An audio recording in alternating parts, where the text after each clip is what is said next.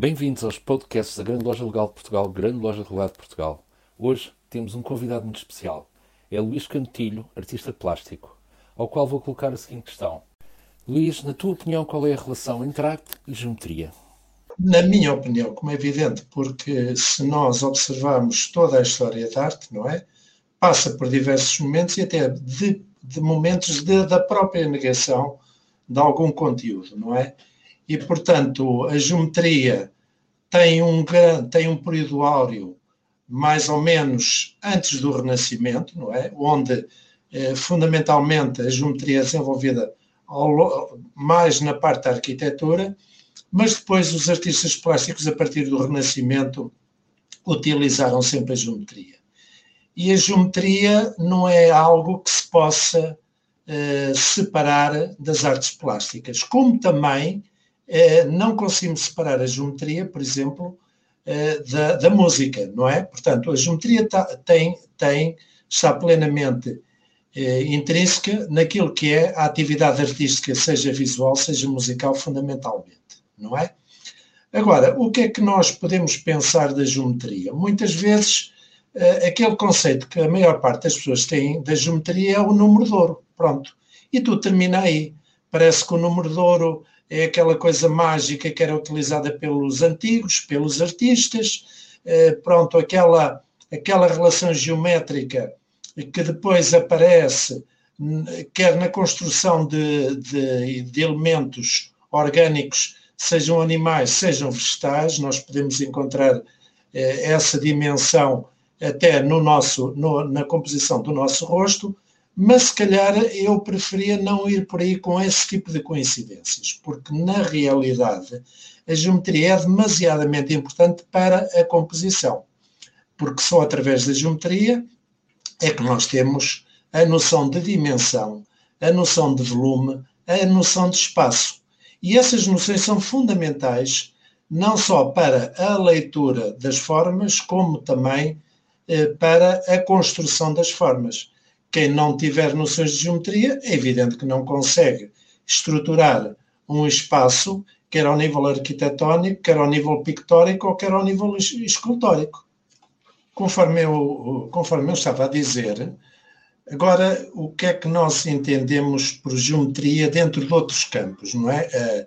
A, a parte da geometria é, acima de tudo, eh, tem a ver depois com a organização dos símbolos e não há nenhum símbolo que eu conheça que não tenha como base uma construção geométrica.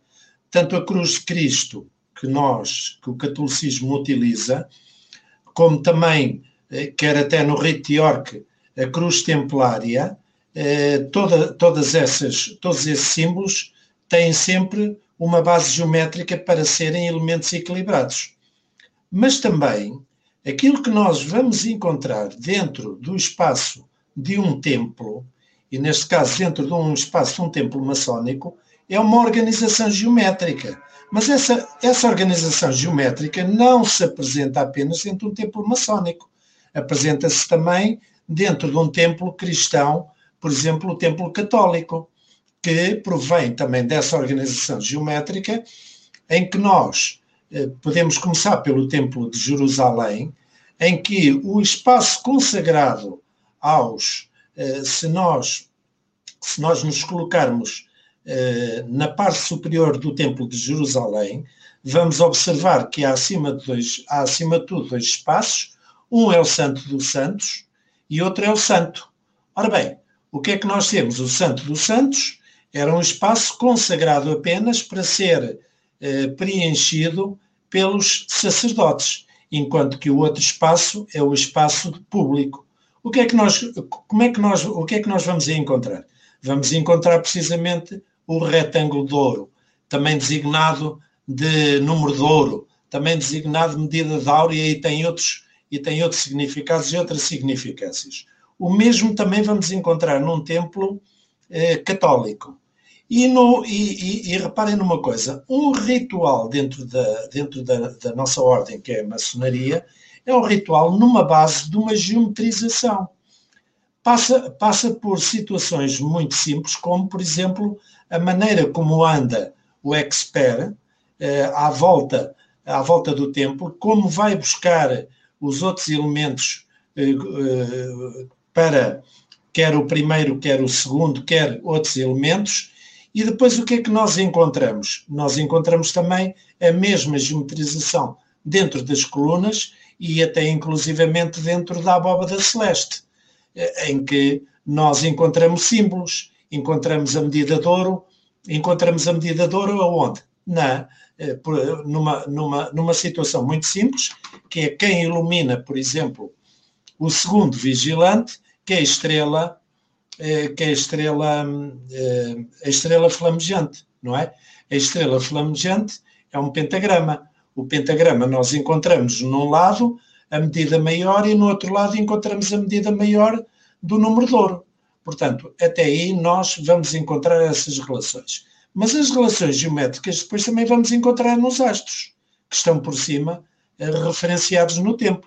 E voltamos outra vez a ter esse fundamento geométrico.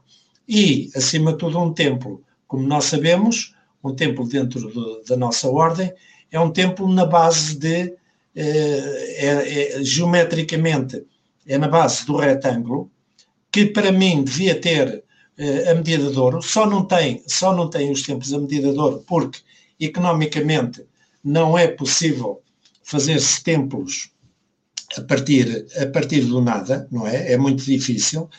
Uh, e, portanto, uh, esse aspecto muitas vezes uh, não, é, não é tido em conta. Mas, se nós observarmos a colocação, por exemplo, das cadeiras sob o ponto de vista lateral, não é? Relativamente ao espaço consagrado ao venerável mestre ou outro elemento, depende também do ritual, nós encontramos aí essa geometrização. Nós encontramos a geometrização nos quadrados, nós encontramos a geometrização nas três colunas no centro, onde depois fazemos realmente um círculo que é uma forma geométrica, esse círculo da união, que por cima também vamos observar também os anéis de Saturno e Saturno. E Saturno, se está por cima da cadeia de união, é porque o Saturno, com os seus anéis, representa, e esses círculos, não é? Que são os anéis, representa precisamente essa união. E se nós repararmos, todos os astros que são representados são através de símbolos são círculos, eh, eh, como, como, como é evidente.